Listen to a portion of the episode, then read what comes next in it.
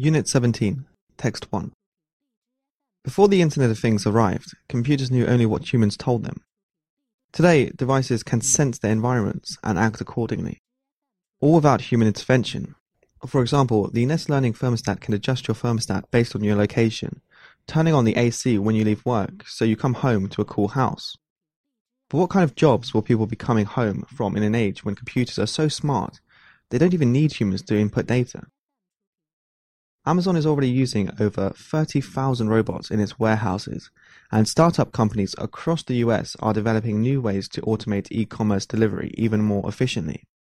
When driverless trucks completed a successful long-distance trip across Europe in April, the elimination of jobs in the trucking industry appeared to take one step closer to reality.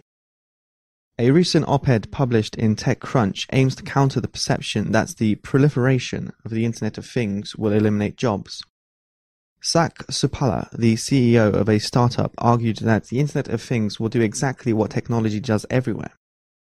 While robots will take over for people with simple repetitive jobs in manufacturing and quality control, new jobs will be created in other more creative areas according to Supalla. He predicts the advent of the IoT business designer, a creative thought leader who will search for business opportunities that can be addressed through IoT, then assemble a tech solution to address the opportunity. Machina Research predicts that at least one Fortune 500 company will appoint a chief IoT officer this year. Another new job is what Supalla calls a fuller stack developer, an engineer also comfortable working with code who can develop the physical objects that send relevant data to computers to be analyzed.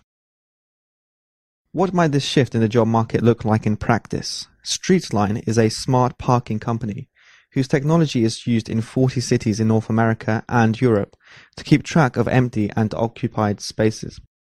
What might this shift in the job market look like in practice? Streetline is a smart parking company whose technology is used in 40 cities in North America and Europe to keep track of empty and occupied parking spaces guiding drivers to available parking and law enforcement officers to parking violations through an app.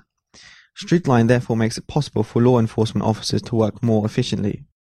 Those cities might need to hire a few people to drive the streets looking for violations.